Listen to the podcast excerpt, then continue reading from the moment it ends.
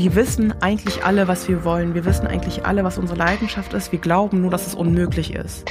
Wir sind so überzeugt davon, dass es nicht möglich ist, das umzusetzen, nicht in diesem Leben, nicht in dieser Welt, dass wir gar nicht uns erst erlauben, das zuzulassen. Das Wort unorthodox bedeutet ungewöhnlich oder unkonventionell. Es beschreibt etwas, was nicht den üblichen Normen und Regeln entspricht oder anders gesagt eigenwillig ist. Dies ist der Unangepasst Podcast, der Podcast übers Unorthodoxsein. Inspiriert ist dieser Podcast von der Geschichte der jungen Esti aus der neuen Netflix Original Serie Unorthodox, die aus der Enge einer streng jüdisch-orthodoxen Gemeinschaft in New York ausbricht. Auf der Suche nach sich selbst lässt sie alles zurück und macht sich auf den Weg nach Berlin, um dort ihr wahres Ich zu entdecken. Dabei wird sie von der Vergangenheit eingeholt. In diesem Podcast treffe ich mich mit Menschen, die ebenfalls unangepasst, unmöglich, ungeniert, unaufhaltsam, undefinierbar, ungesehen, unnachgiebig, ja, unorthodox sind. Sie alle haben sich an einem Punkt ihres Lebens gefragt, wer sie wirklich sind und kommen nun dieser Person immer näher. Wir zeichnen diesen Weg nach, begleiten ihre Reise. Wir wollen wissen, was sie gewonnen, vielleicht auch verloren haben und zeigen, wer sie jetzt sind. Zu sehen gibt es Unorthodox, inspiriert vom gleichnamigen Bestsellerroman von Deborah Feldman, ab dem 26. März auf Netflix. Zu hören gibt es alle Podcast-Folgen ab jetzt. Mein Name ist Matze Hiescher. Schön, dass du da bist.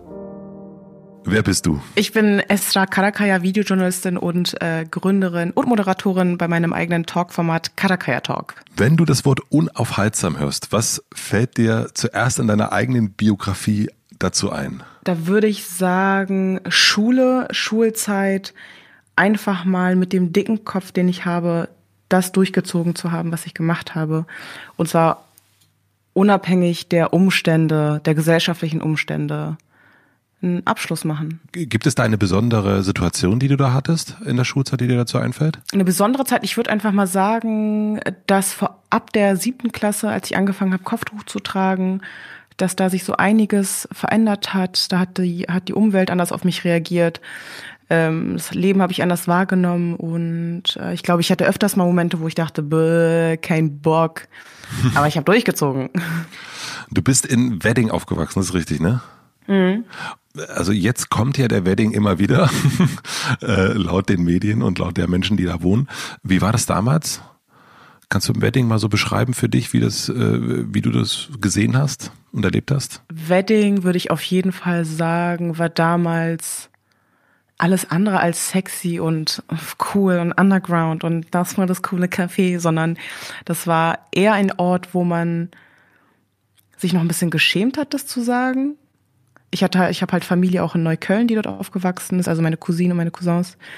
Und das waren Zeiten, wo wir nicht gerne zugegeben haben, dass wir aus Neukölln sind oder aus Wedding sind. Das war eine mhm. Zeit, wo man abends nicht alleine rumgelaufen ist. Man war ähm, auf jeden Fall immer auf der Hut. Ähm, ja. Was hätte passieren können, wenn man auf der Hut sein musste? Also auf jeden Fall wird man immer angemacht. Das ist auf jeden Fall äh, die eine Sache. Ähm, es könnte halt gut passieren, dass man ähm, gejumpt wird, also dass da irgendwie, äh, dass man abgezogen wird, wird einem was geklaut. Ähm, Natürlich ist es als Mädchen auch nochmal super gefährlich, ähm, da nochmal vorsichtig zu sein. Und yes. Hattest du so eine Gang für dich, so eine Girl Gang, mit der du immer rum, rumgehangen bist? Ähm, es war keine Girl Gang, aber es war schon eine Gang, die ich hatte. Ja. Ähm, gleichzeitig muss ich aber dazu sagen, ich war sehr, ähm, ich konnte mich sehr gut anpassen, deswegen, also war ich immer in vielen Gruppen unterwegs und war sehr akzeptiert in unterschiedlichen Gruppen. Aber es war schon so, dass wir unsere kleine Gruppe hatten, mit der wir immer unterwegs waren und die Straßen unsicher gemacht haben. Was habt ihr so gemacht? Ähm, wir haben nur Scheiße gemacht. Wir haben uns irgendwie in die, wir sind auf die Straßen gegangen, haben Fäden genommen, so Nähfäden, haben sie dann an der Straße entlang gezogen, quasi am Gehweg entlang sind Leute halt reingelaufen und wir haben uns dann versteckt und totgelacht. Also das war so oh, auf dem Level. Sehr, sehr genau. gefährlich.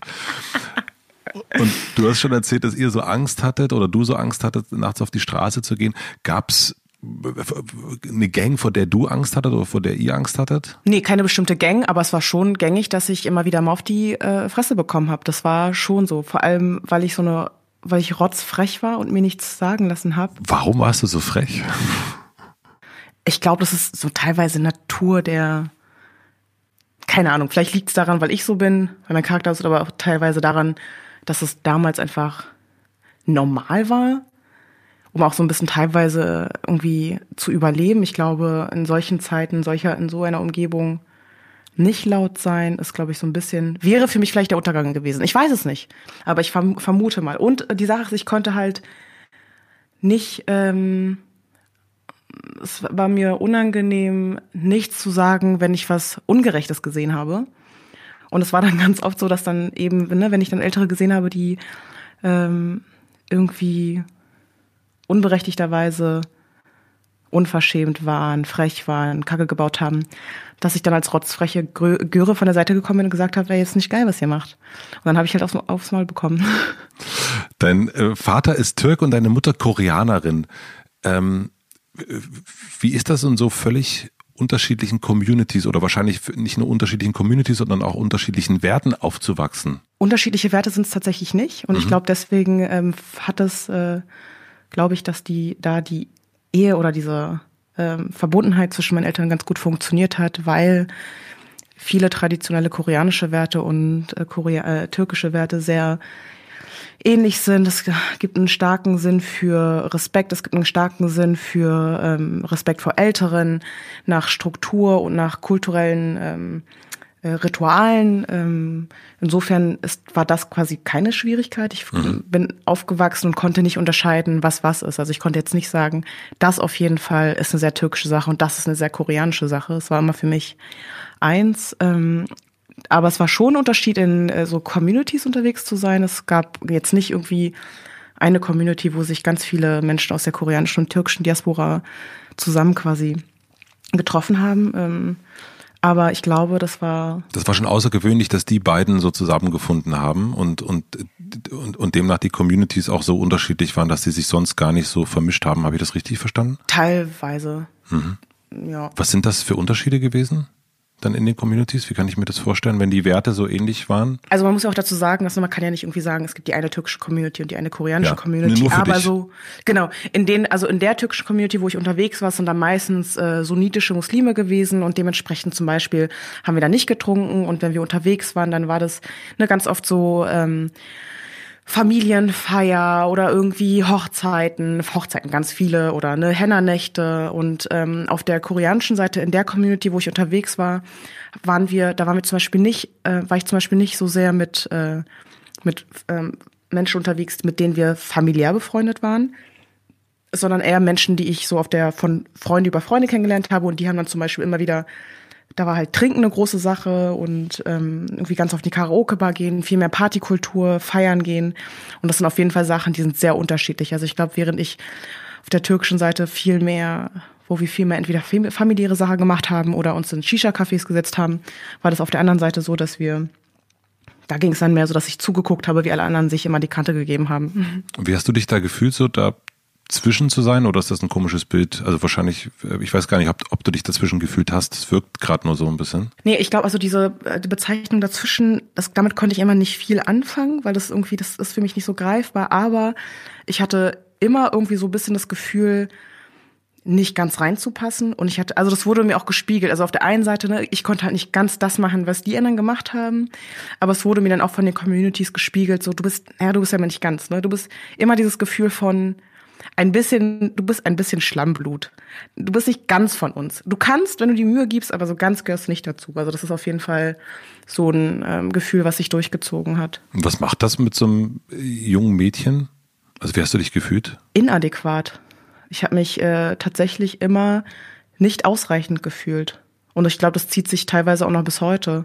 Dieses Gefühl von, na, so ganz vollkommen bist du jetzt aber nicht. So hm. ganz hast es jetzt aber nicht geschafft.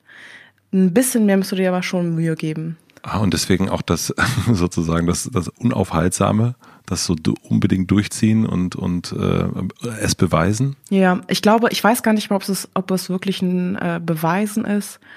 Ich glaube, es ist viel mehr die Erkenntnis, es macht keinen Unterschied zu warten, bis die absolute Anerkennung von außen da ist und die Erkenntnis zu sagen, unabhängig meiner Umstände ziehe ich jetzt einfach durch und mache nur noch das, worauf ich Bock habe. Hast du denn so, also wenn du das, ähm, dieses Gefühl, dieses Mangelgefühl hast, gibt's denn so ein Bild, was du hast von dir selber, wo du gerne hin möchtest, oder ist das nur ein so ein diffuses, äh, diffuses Mangelgefühl? Also mittlerweile ist das, habe ich ja viele Sachen schon abgelegt. Also über, ich habe über viele Sachen nachgedacht und mich gefragt, warum ich mich so fühle und gemerkt, dass es nicht fair ist und nicht richtig ist, sich so zu fühlen.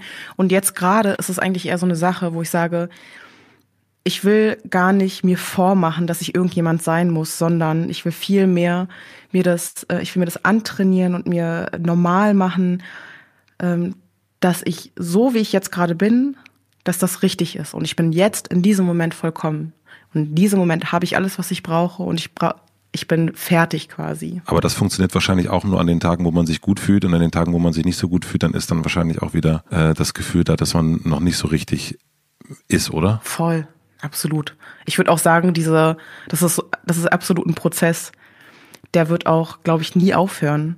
Ähm, und in dem Prozess gehört das absolut mit dazu, quasi die Momente auch anzuerkennen, wenn ich mich nicht so fühle. Aber ich muss auch ehrlich gestehen, dass ich da einen besseren Umgang damit gefunden habe, wo ich früher dann wirklich einfach abgerutscht bin, gedacht habe, ach toll, Alter, richtig verschissen, kannst einfach dich in die Ecke setzen, jetzt Ende Gelände.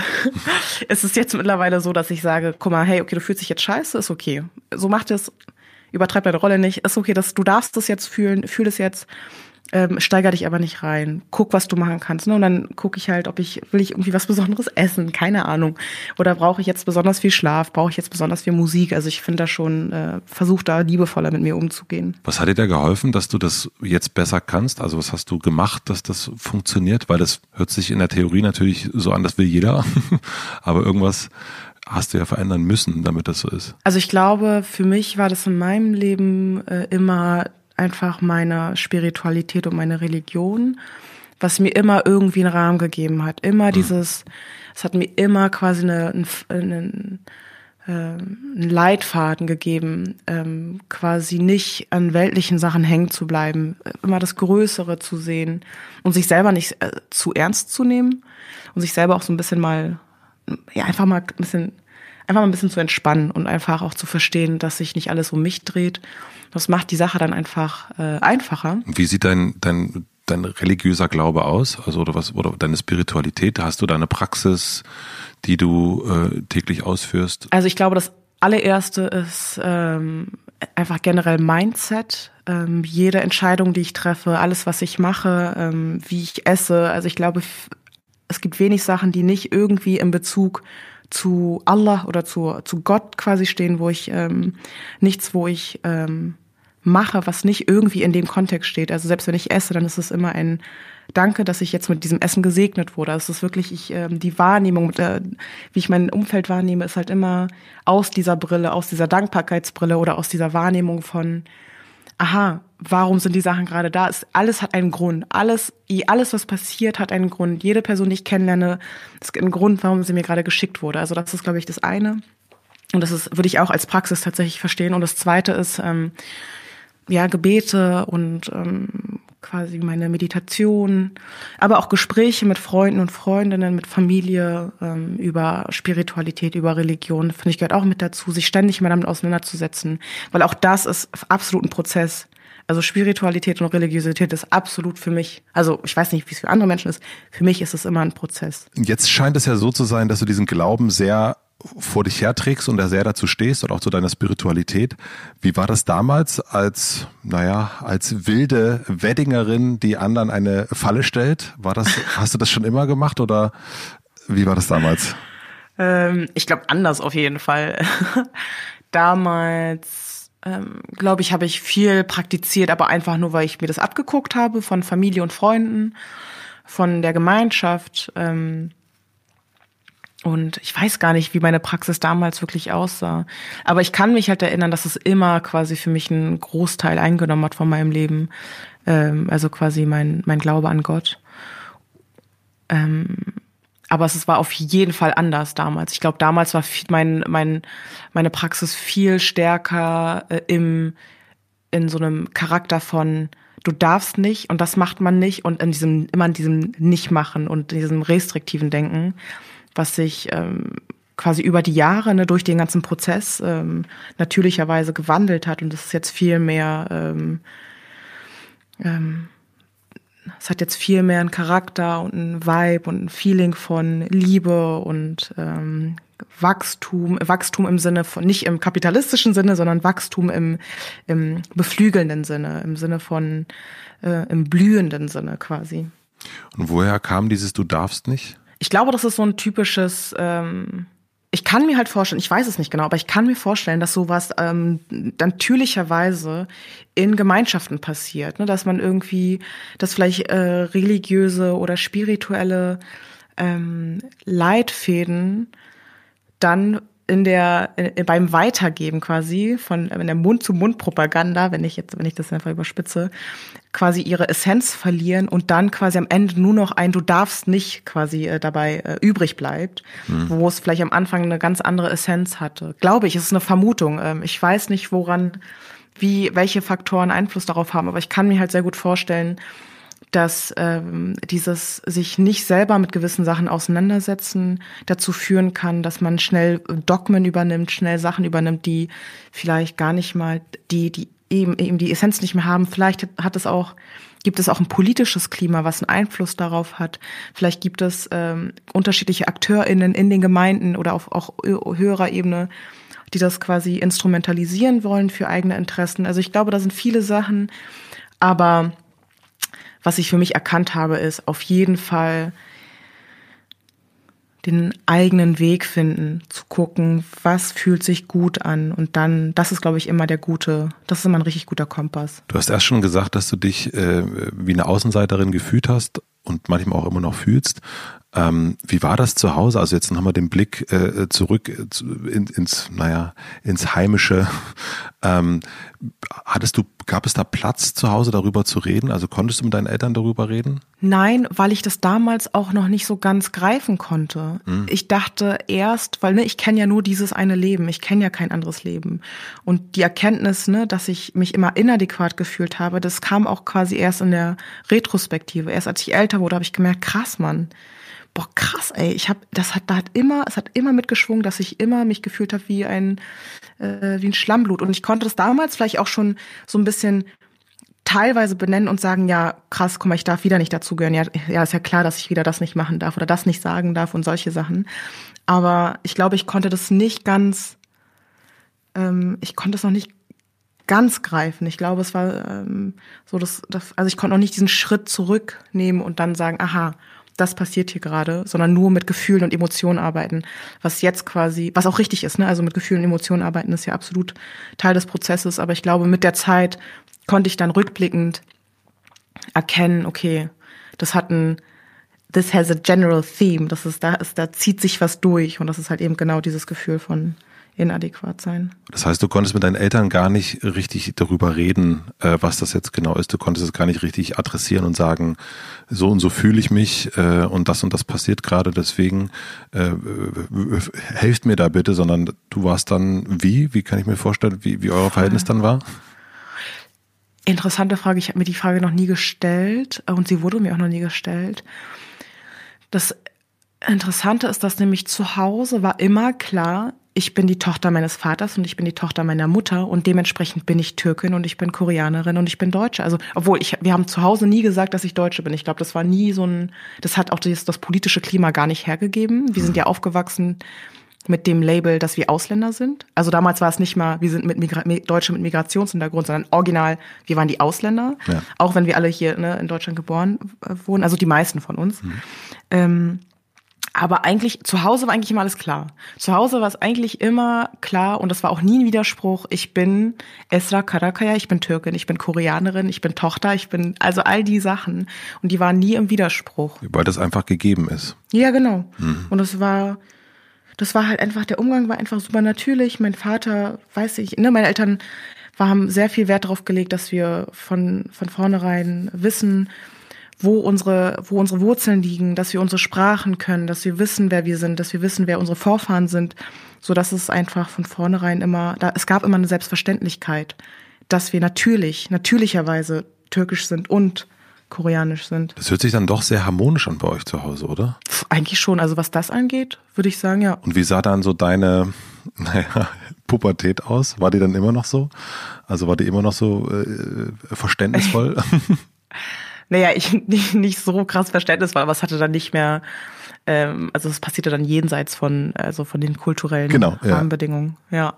Und wie, wie sah dein, dein pubertärer Ausbruch so aus? Wie, was hast du gemacht, was deinen Eltern nicht so gefallen hat? Nee, eigentlich ganz ehrlich, also wenn, hm, nee, ich muss ehrlich gestehen, ich hatte halt, ich habe und hatte sehr strenge Eltern, so dass eigentlich so ein pubertärer Ausbruch ähm, zu Hause nie wirklich möglich war. Ich weiß es gar nicht, weil mein Bruder hatte, hat schon eher auf die Kacke gehauen. Der hat schon mehr Scheiße gebaut.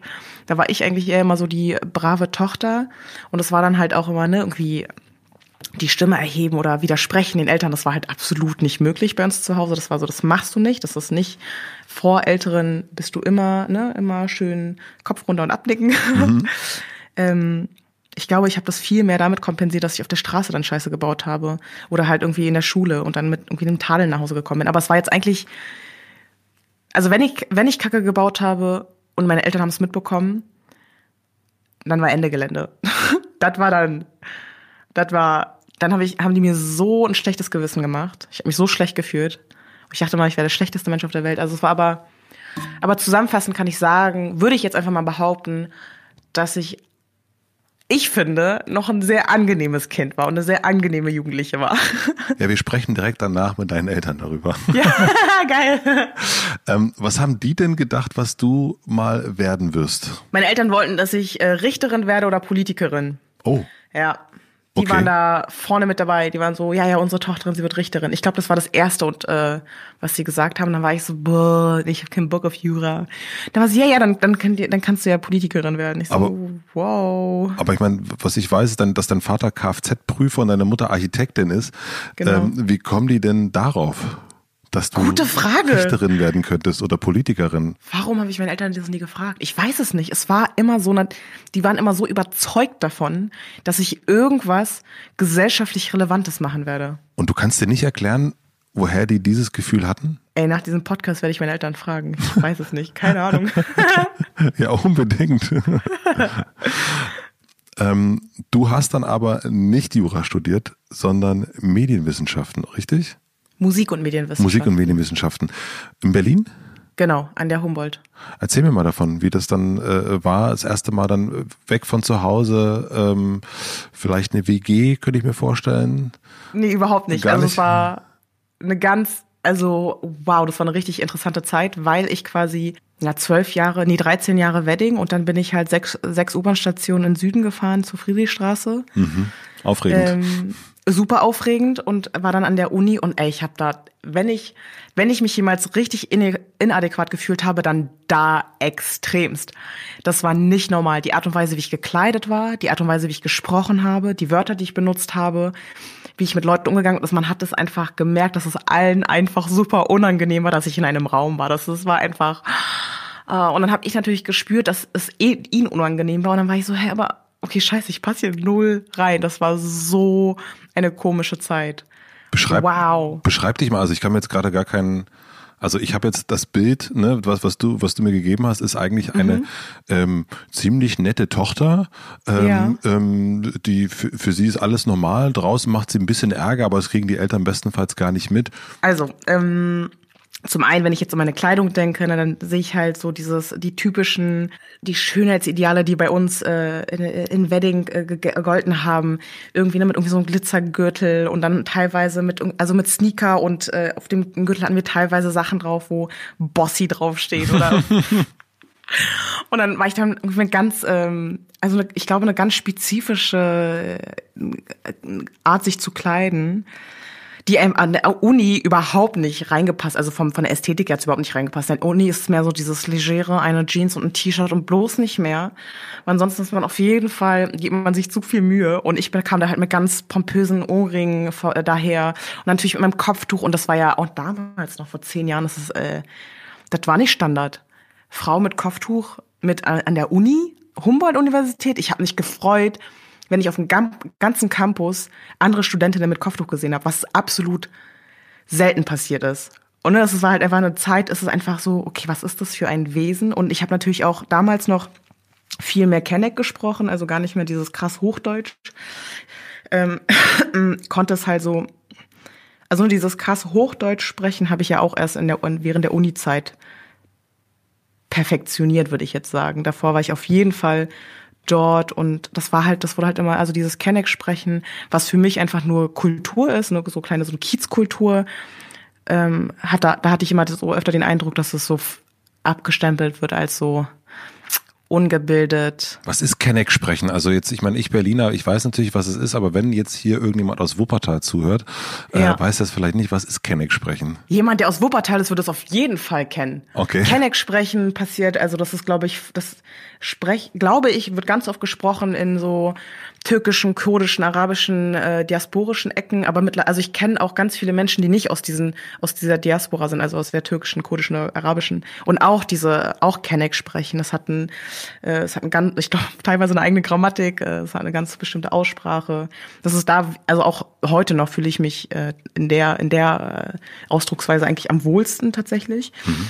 Ähm, und und ich glaube, noch heute wird es, äh, wird es immer noch angesehen als nicht als irgendwie kulturelle, äh, als eine Sprech, eine Sprechart oder eine Form, sondern immer noch als also es wird, glaube ich, immer noch sehr gerne gewertet, als negativ gewertet, als, äh, un, als gewertet als die Sprache von Menschen, die eher ungebildet sind. Hm, also es wird nicht als ein Dialekt wahrgenommen, wie jetzt, keine Ahnung, Sächsisch oder Bayerisch, ähm, sondern es wird eher als, ähm, ja, kann nicht so gut Deutsch. Ja, genau. Ah ja, genau. Richtig.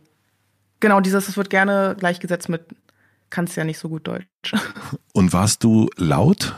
Also warst du außerhalb, äh, warst du abgesehen von deinen, äh, von deinem Auftreten, warst du, äh, na gut, du musst ja so laut gewesen sein, dass sie gehört haben, wie du sprichst.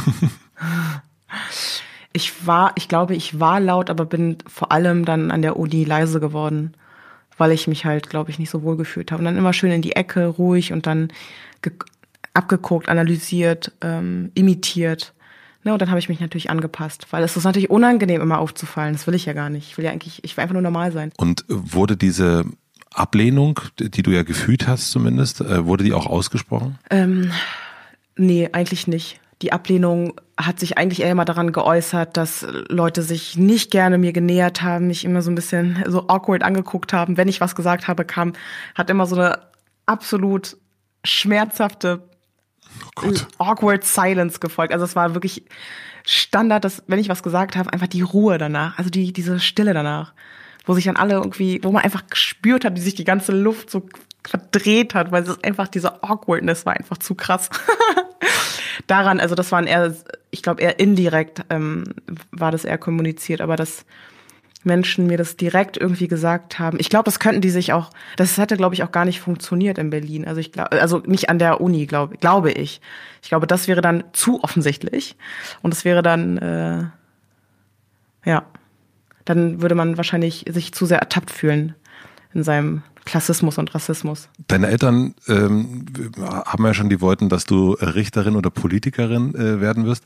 Was dachtest du, wirst du mit dem Studium? Mir war egal, was ich danach werde. Das war, das wusste ich nicht. Und das wollte ich, glaube ich, auch gar nicht so richtig wissen. Es war mir eine zu große Frage. Aber was ich wusste, ist, dass ich auf jeden Fall diese, dass ich mir einen Studienplatz sichern möchte und sofort alle Auslandsmöglichkeiten wahrnehmen möchte. Und dann war ich auch direkt in der ersten Woche als Ersti, war ich dann im, Aus, äh, im im äh, International Office, ja, im internationalen Office und habe mir dann direkt ähm, so diese Auslandssemester-Möglichkeiten angeguckt und war dann auch tatsächlich in meinem Studium, also zwei Jahre meines Bachelorstudiums war ich nicht in Deutschland. Wo warst du? Da war ich ein Jahr in Korea, ein, ein Semester in äh, in, in der Türkei, in Istanbul und ein Semester habe ich ein Praktikum gemacht äh, ähm, in Beit Sahur. Das ist eine Stadt in, im, Westjordan, im Westjordanland, äh, im äh, Palästina, Israel. Und hat sich durch deine Reisen, hat sich da irgendwas für dich verändert, dass du dich so ein bisschen adäquater gefunden hast? Ja, ich glaube schon. Ich glaube, es hat mir insofern geholfen, weil ich ähm, im Ausland die Möglichkeit hatte, jenseits von deutschen gesellschaftlichen Normen mich selber zu finden und mir selber, selber zu entscheiden, wer ich sein möchte. Erzähl mal, woran du das gemerkt hast. Zum Beispiel bin ich, ähm, ich war das erste Mal in Korea unterwegs und ähm, für ein Jahr und da konnte ich jenseits von ähm, Vorurteilen über, über muslimische Menschen, über, ähm, über Frauen mit Kopftuch dort leben und konnte gucken, okay, wer, wer kann ich eigentlich sein? Wie ähm, kann ich jenseits wer bin ich eigentlich außerhalb dieser Vorurteile? Weil ich bin ja, ich bin ja nur damit aufgewachsen. Ich kenne ja nichts anderes. Also das ist klar, ich bin im Wedding groß geworden und die ganze, und die ganze Schülerschaft war vielleicht gefühlt, gefühlt zu 3000 Prozent Kenneck. Ähm, aber die Lehrerschaft war halt absolut weiß. Und deswegen wurde mir das, ne, gab es halt, wurde von einer Autorität mir immer wieder und immer wieder quasi gespiegelt, welche Vorurteile und ähm, Stigmata es über muslimische Menschen gibt und äh, über äh, Mädchen mit Kopftuch und Frauen mit Kopftuch. Und in Korea hatte ich dann die Möglichkeit zu gucken, okay, wer bin ich? Wie kann ich sein? Wer möchte ich sein? Jenseits dieser Stereotypen. Und das war dann ausprobieren und gucken, was ist möglich und was ist nicht möglich. Was hast du dann probiert? Zum Beispiel feiern gehen einfach, und das war halt ähm, einfach richtig geil, weil hm.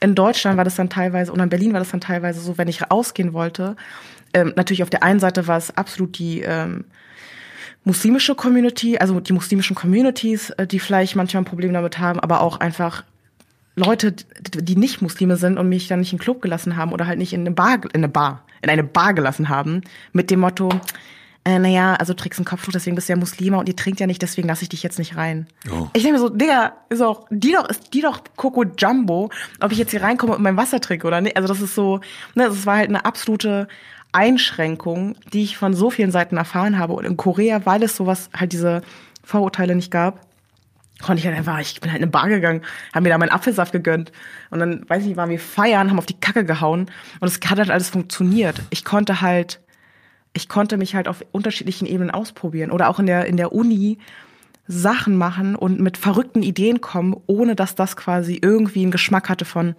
oh oh, jetzt kommt wieder die kleine Weddingerin, die kleine, das kleine Ghetto-Mädchen mit ihren lustigen Ideen. Also das war halt so.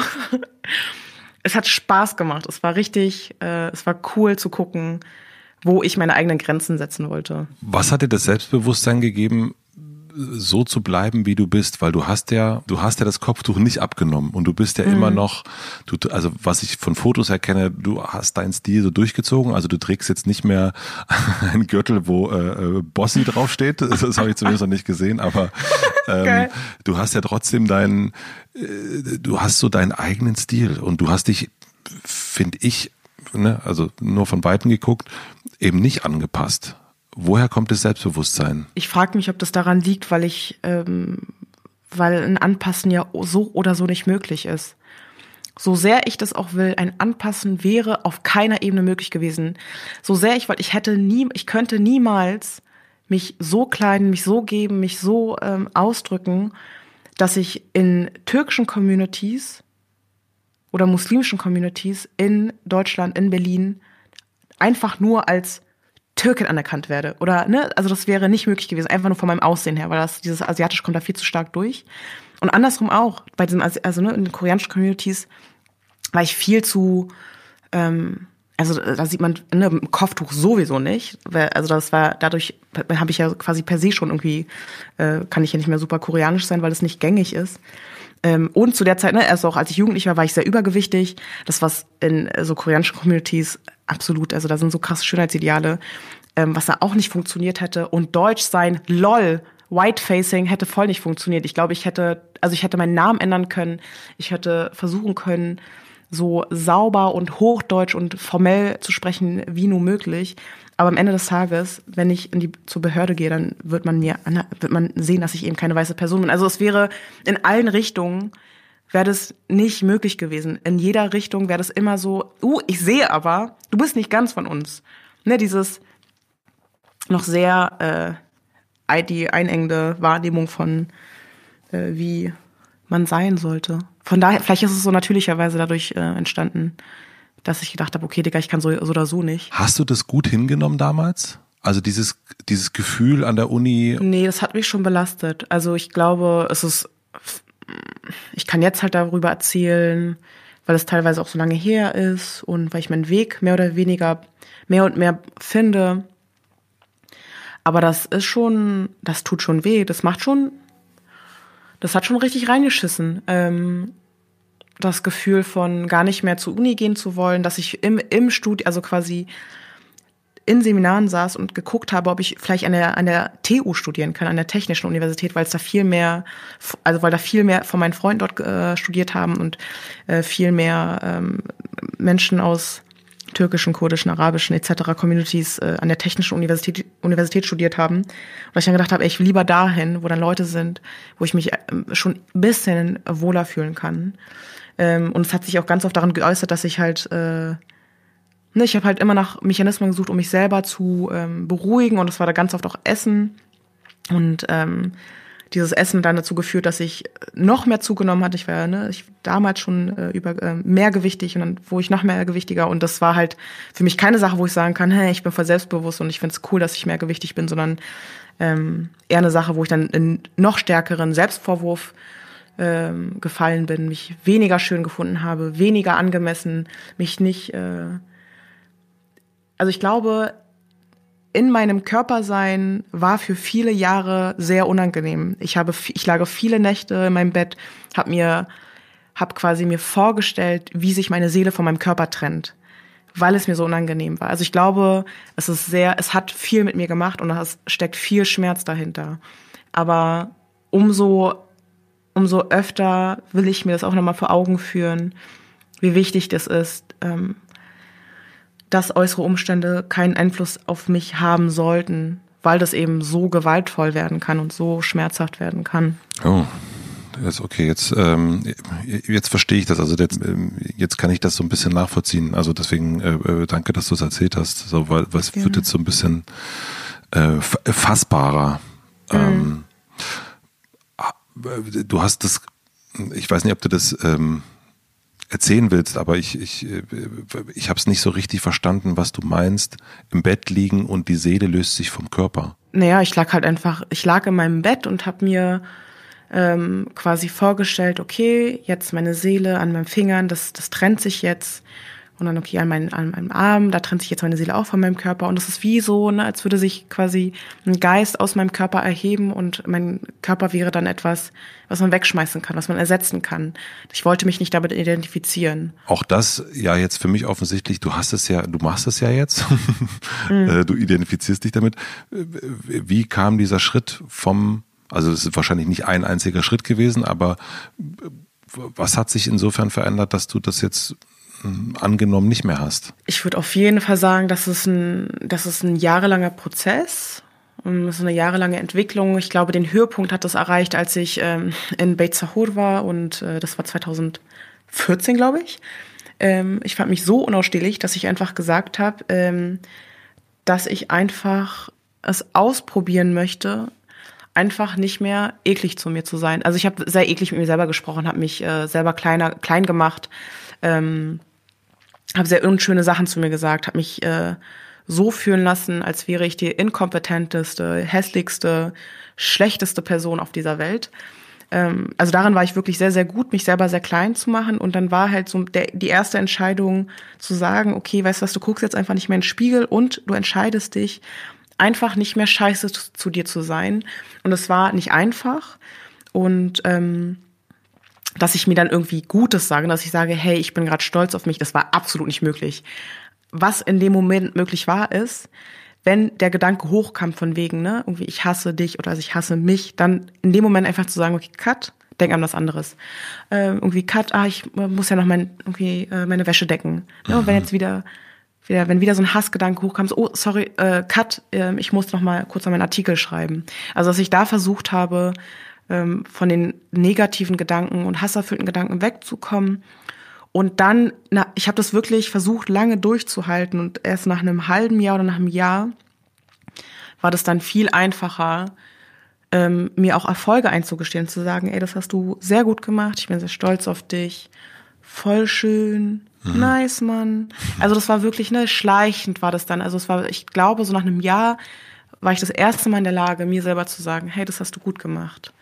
Ähm, und natürlich hört es da nicht auf und es geht viel weiter. Ich habe jetzt immer noch, immer noch habe ich manchmal das Gefühl, dass ich, äh, dass, dass ich das Gefühl von, boah, peinlich, ey, was machst du?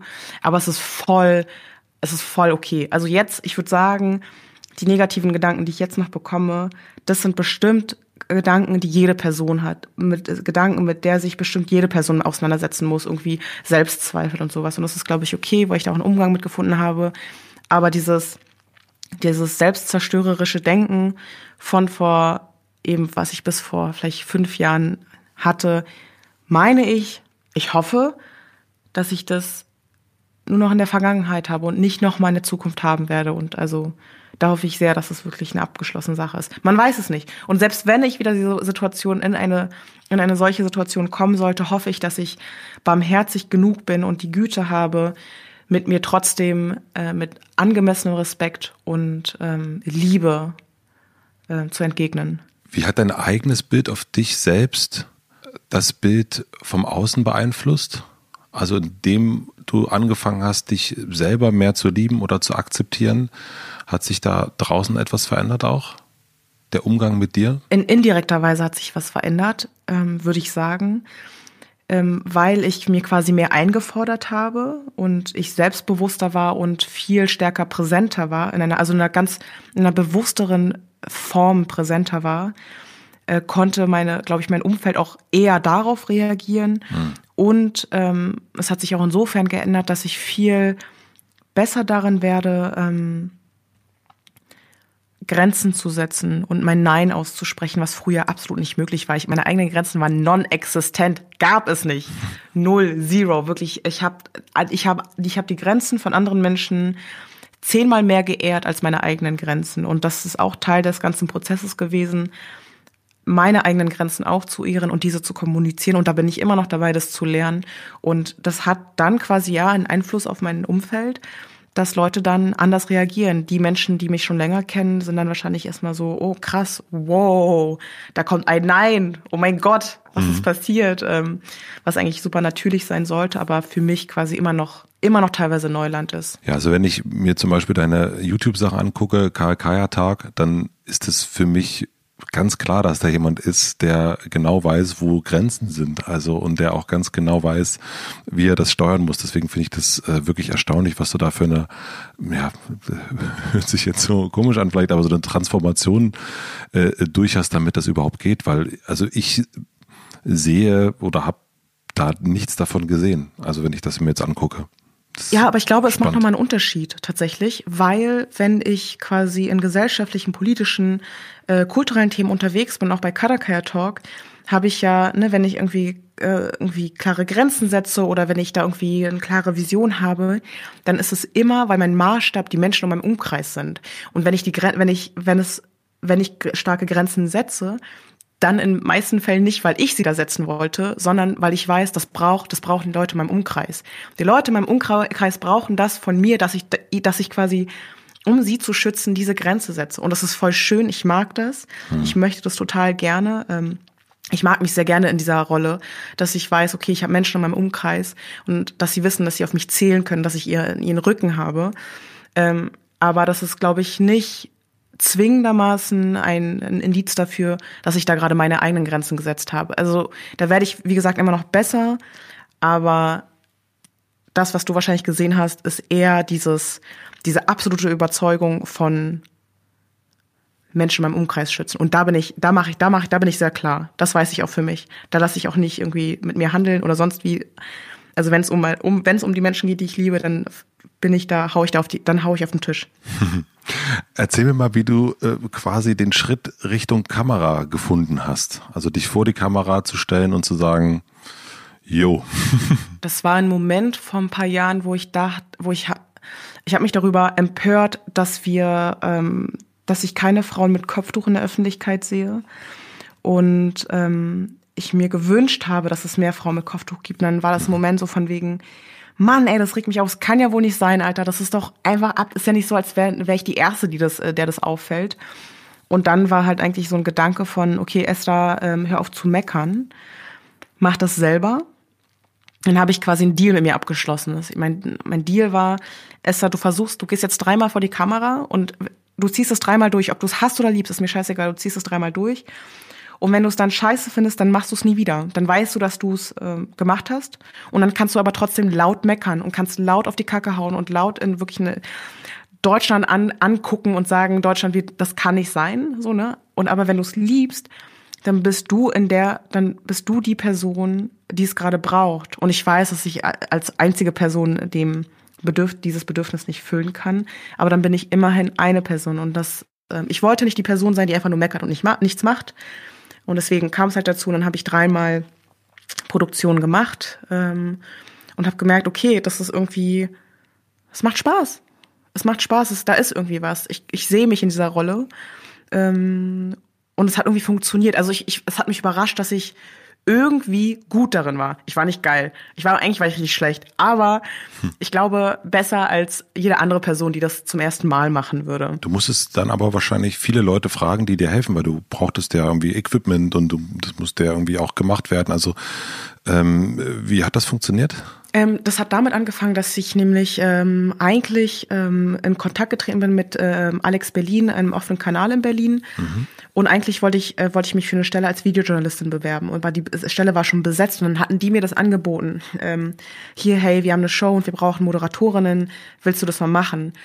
Und dann war das so, nee, will ich nicht, sorry. Mhm. Und dann ein halbes Jahr später hatte ich halt ne, diesen Moment von, jetzt machst du das und habe mich daran erinnert, okay, cool, ich habe Alex Berlin kontaktiert und äh, habe dann für deren Show ähm, dreimal äh, moderiert und das ist so eine, dadurch, dass es ein offener Kanal ist, ist es richtig nice, dass sie Moderatorinnen die Möglichkeit geben, vor die Kamera zu gehen, ähm, sie nicht bezahlen, ähm, aber dafür Leute vor die Kamera können, die halt null Erfahrung haben. Es ist so eine Win-Win-Situation. Mhm. Ne? Also dass man die sagen, okay, wir haben keine Ansprüche, du kannst dich ausprobieren und das als Einstieg nutzen. Und äh, ich sage, okay, cool, ich, ich werde dafür nicht bezahlt, du machst das wirklich als, äh, als mehr oder weniger als Hobby, als Einstieg. Ähm, du hast dann angefangen, deinen Master zu machen und hast dann aber aufgehört. Warum? Das war Oktober 2017 wenn ich mich nicht täusche, ja, 2017. Ähm, in dem an, äh, Sommer 2017 hatte ich so ein bisschen Tiefpunkt, weil ich sehr unzufrieden war mit den Sachen, die ich gemacht habe. Ähm, ich habe meinen Bachelor fertig gemacht und ich wusste halt immer noch nicht, wo ich genau hin will. Ich hatte viele Frauen in meinem Umkreis, die richtig coole Sachen gemacht haben, mhm. die super viel Spaß an der Sache hatten und es hat mich geärgert, dass ich nichts gemacht habe, was irgendwie meiner Leidenschaft entspricht. Ich wusste ja nicht, was meine Leidenschaft ist. Und dann hatte ich ähm, viele Herausforderungen im Alltag. Wir hatten auf in familiäre Herausforderungen. Wir hatten, also ich hatte auf mehreren Ebenen ähm, ähm, ähm, Schwierigkeiten, so dass es dann so eine so eine milde Depression war, die ich hatte. Und in der milden Depression ähm, habe ich dann ähm, eine einen Coach kennengelernt, mit der ich heute noch zusammenarbeite. Und äh, mit Joanna, Joanna Fatonji, haben wir dann quasi ähm, ein Programm angefangen, wo es darum ging, für sich selber herauszufinden, was eigentlich, was ich eigentlich möchte. Das ist voll die, voll die einfache Frage, aber dann doch die voll die schwierige Frage. Mhm. Und mit dem Programm, also in der, mit der Zusammenarbeit mit Joanna, hatte ich quasi äh, dann einen Job bekommen als Videojournalistin beim selben Sender, also Alex Berlin, beim offenen Kanal und habe quasi mein äh, Studium angefangen und ähm, konnte mich dann entscheiden, ähm, wie mein Leben weitergeht. Und ähm, innerhalb dieses Programms ist mir halt bewusst geworden, dass ich keine einzige Sekunde mehr dafür aufbringen wollte für Sachen, die ich nicht liebe. Ich wollte nur noch Sachen machen, die ich absolut liebe. Und ich muss sagen, das ist eigentlich schon das ist so teilweise ein Mantra oder ein Kompass für mich bis zum heutigen Tage. Ich hab, mache nichts, worauf ich keinen Bock habe. Und wie weit bist du damit gekommen bis jetzt? Also wie, ähm, nehmen wir mal 100 Prozent, ähm, äh, ist sozusagen Liebe für die Sachen, die du machst. Wie weit bist du? Für, ich würde sagen, Kadakaya Talk ist meine, also das ist ja quasi, Kadakaya Talk ist eines der, ich würde sagen, der Produkte, die aus dieser Zeit entstanden mhm. sind, aus dieser sehr fruchtbaren Zeit, weil ich das quasi damals runtergeschrieben hatte und gesagt habe, okay, ich will total gerne eine Show. Ich liebe diese Show und ich, ich spreche Themen an, ähm, die für mich relevant sind, für die Menschen in meinem Umkreis relevant sind. Ähm, ich würde sagen, wenn ich prozentual benennen möchte, müsste, wie viel ich liebe, was ich mache, würde ich sagen 90 Prozent. Mhm. 90 Prozent liebe ich, ähm, davon äh, liebe ich zu machen, also von meiner ganzen Arbeit. Und da nehme ich auch Datteltäter mit rein. Also mhm. ich arbeite ja auch als Webvideokünstlerin bei dem Format. Die anderen zehn Prozent sind auf jeden Fall Sachen, die quasi sind Umstände, die da sind, ähm, wo ich noch gerade dabei bin, um Umgang zu finden. Also es sind auf jeden Fall Sachen, ähm, die ich nicht, die ich nicht einfach ignorieren kann. Die sind da. Da bist du aber auch dran, du willst, also du willst auf die 100 Prozent kommen. Stark. Voll, voll. Mhm. Von diesem Programm, von der Joanna, mhm. ähm, die große Frage, die große Menschfrage, äh, was will ich eigentlich? Mhm. Ähm, was ist eine Übung, die sie mit dir gemacht hat, die du vielleicht auch hier teilen kannst, ähm, um sich dem so ein bisschen näher zu kommen? Es ist halt immer noch, also es ist immer noch schwierig teilweise, also es ist trotzdem eine Herausforderung, aber wir wissen eigentlich alle, was wir wollen. Wir wissen eigentlich alle, was unsere Leidenschaft ist. Wir glauben nur, dass es unmöglich ist. Wir sind so überzeugt davon, dass es nicht möglich ist, das umzusetzen, nicht in diesem Leben, nicht in dieser Welt, dass wir gar nicht uns erst erlauben, das quasi zuzulassen. Die Übung, die ich quasi, die für mich funktioniert hat oder die ich, äh, der ich jeder Person ähm, ans Herz legen ähm, wollen würde, ist, Stell dir einfach vor, du bist einfach auf einem anderen Planeten und du darfst alles. Du darfst dir den, du darfst dir alles wünschen. Richtig Wunschkonzert, Ponyhof. Das Leben ist ein Ponyhof. Wirklich so denken und alles mal rausholen. Alles rausholen, was möglich ist. So, dass es sollte sich richtig verrückt anfühlen. Mhm. Also, ne, beim, und auch aufschreiben, super wichtig. Nicht nur denken, wirklich ganz detailliert, ganz detailliert runterschreiben. Ähm, und mit der ganzen Energie, die man spürt, runterschreiben. Ne? Und dann ähm, nur als Beispiel, damals habe ich halt gespürt, ne, äh, oder habe ich halt runtergeschrieben und das, was ich gespürt habe, war, ich bin absolut entspannt und ich freue mich, ich habe meine eigene Show und dieser Show sind Menschen drin, die ich liebe und äh, unabhängig davon, ob die Kamera an ist oder aus ist, bin ich die Person, die ich bin und ich verstelle mich nicht und es ist ein intimer Raum, so dass Menschen, die sogar von draußen auf ihren äh, auf ihren Bildschirm zugucken, das Gefühl haben, dass sie Teil davon sind, ne, dass wir, also in dem in dem äh, Feeling quasi das runterschreiben. Ich glaube, das ist schon mal ein richtig guter Anfang. Also einmal einmal einfach mal zulassen, sich verrückt fühlen. Mhm alles runterschreiben, was man sich wünscht, also wirklich also Wunschkonzert und das zweite nicht irgendwie rational Stichpunkte, sondern wirklich das ganze Gefühl auf Blatt Papier bringen. Und ist das eine Übung, die du hm, immer noch machst? Also die du Absolut. immer wieder machst? Ja. Hm. Voll. Und es ist auch, ich muss, ey, das ist noch heute für mich voll herausfordernd.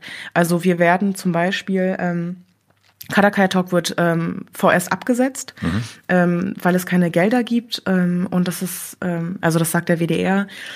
Und es ist natürlich eine Herausforderung, weil ich mir denke, okay, scheiße, wie geht das jetzt weiter? Und jetzt in diesem Moment, wo quasi alles hochgeschmissen wird, ne, das Gefühl von alles wird hochgeworfen, ähm, will ich halt diesen Moment nutzen und ähm, durch halt dieses Träumen, durch dieses Wünschen ähm, mitdirigieren, wie die Sachen wieder ihren Platz finden. Und dieser Prozess ist jetzt gerade aktuell herausfordernd, weil ich gerade, es fällt mir schwer, was will ich eigentlich? Und dann schnell verkopfen. Aber da versuche ich dann, und es ist wirklich eine tägliche Praxis, ne? es ist nicht eine Sache, die in zwei Stunden gegessen ist. Ich versuche in Meditation zu gehen, ich versuche in ähm, zu beten und Ruhe zu finden und im Austausch mit Joanna zu bleiben. Mhm. Und dann für mich ähm, herauszukristallisieren, was mir richtig Lebensenergie gibt, was gibt mir richtig Feuer und so ein richtiges Kribbeln im Bauch. Und das herauszufinden, das kostet auch Energie. Mhm. Und gibt es etwas, was du quasi hier zum Ende schon teilen kannst, wo du sagst, okay, das ist etwas, ähm, also es ist vielleicht noch diffus, aber dahin zieht es mich gerade? Es zieht mich ins Storytelling, Entertainment, es zieht mich ins Lachen, ganz diffus. Ich will, auf jeden Fall ist es die Medienbranche. Es fühlt sich auf jeden Fall richtig an. Ich will Content kreieren, der Menschen so sehr zum Lachen bringt. Mhm. Und empowert. Sehr gut. Das gucken wir uns doch alle gerne an, würde ich sagen. Ich habe doch noch eine Frage, die mir noch gerade mhm. einfällt. Ähm, deine Eltern was, äh, also wenn man sich gewünscht hat, dass die äh, Tochter Richterin wird oder Politikerin wird und jetzt ist sie YouTuberin. ähm, ähm, Geil. Was sagen die dazu? Ähm, also ich glaube, meine Eltern haben, nee, meine Mutter hat hart viel gezweifelt. Ich glaube, sie will's, würde es nicht ganz zugeben, aber sie hat hart viel gezweifelt. Allerspätestens, als meine Eltern im, in der Zeitung gelesen haben, dass ich meinen Master abgebrochen habe. das liest man in der Zeitung, das aber ist aber gar nicht dann, immer so schlecht, würde ich sagen. Ja, ich weiß. Ich habe natürlich, ich habe natürlich nicht übers Herz gebracht, meinen Eltern zu sagen, so hey, ich gehe nicht mehr, ich gehe nicht mehr zur Uni. Ähm, aber als ich dann 2018 19 diesen Edition F ähm, Preis bekommen habe. 25 mhm. Frauen, die mit ihrer Stimme unsere Gesellschaft bewegen. Und meine Mutter quasi zur Preisverleihung mitgenommen habe, hat sie, glaube ich, für sich verstanden, ah, okay, krass, was meine Tochter macht, es scheint irgendwie wichtig Ach, zu toll. sein. Irgendwie, das ist, das hat irgendwie was. Und ich glaube, deswegen sind halt Preise total wichtig. Nicht für die Gesellschaft, sondern für die Eltern der Menschen. sehr, sehr toll. Ähm, Esra, ich habe zum Schluss noch einen Wunsch. Und zwar yes. würde ich mir wünschen, dass du dir selbst sozusagen hier eine Sprachnachricht schickst und du kannst dir aussuchen, ob das jetzt eine Sprachnachricht an die Zukunft ist oder an die Vergangenheit. Und ähm, mhm. du hättest dann sozusagen eine Minute Zeit ähm, und ähm, könntest dir etwas rückblickend hinterlassen oder vorausblickend. Was würdest du lieber machen oh, wollen? Nice. Vergangenheit oder Zukunft? Für Zukunft auf Wie jeden Fall. Wie alt bist du dann, wenn du die Nachricht hörst? Ähm, ich bin 35. 35. Esther, ich hoffe, du hast nicht vergessen, dass du einfach der krasseste Mensch bist. Du bist Killer. Ich liebe deine Weitsicht. Ich hoffe, dass die Sachen, die gerade in deinem Leben passieren, die ganzen Umstände, scheiß drauf, auch drauf gekackt. Du weißt ganz genau, wer du bist. Du hast dein ganzes Leben lang schon dein eigenes Ding durchgezogen und ich hoffe, das machst du jetzt auch in diesem Moment, weil du bist krass. Ich hoffe, egal was passiert, dass du nie, niemals vergisst, wer du im, im, im Herzen bist und dass du nie deine, deine Liebe vergisst. Weil darin bist du gut, Schwester. Du weißt, du bist gut drin. Diese Liebe, die du im Herzen hast, diese Barmherzigkeit, diese, diese, diese, mm, deine, deine Gabe zu vergeben. Habibi. Digga, du bist Killer. I love you. Vielen Dank, dass ihr zugehört habt. Alle sieben Folgen dieser Podcast-Serie könnt ihr jetzt überall hören, wo es Podcasts gibt. Es gibt Gespräche mit Sophie Passmann, Riccardo Simonetti, Deborah Feldmann, Laura Gelha, Enissa Amani, Esra Karakaya und Josefa Nereus. Ich freue mich, wenn ihr euren Freunden davon erzählt. Und natürlich solltet ihr unbedingt Unorthodox auf Netflix ansehen. Die Geschichte von Esti und ihrer Reise ist eine ganz, ganz besondere. Beim Anschauen der Serie habe ich gemerkt, dass sie auch viel, viel mehr mit mir zu tun hat, als ich ursprünglich dachte. Ich bin sehr gespannt, wie es euch damit geht. Die vier Episoden von Unorthodox könnt ihr euch ab dem 26. März ansehen. Natürlich auf Netflix. Unangepasst ist eine Produktion von Podstars und mit Vergnügen. Redaktion Anni Hofmann und Anni Malessa. Schnitt Jo Bischofberger. Support Kia Hampel und Zora Neumann. Und ich bin Matze Hirscher. Vielen herzlichen Dank.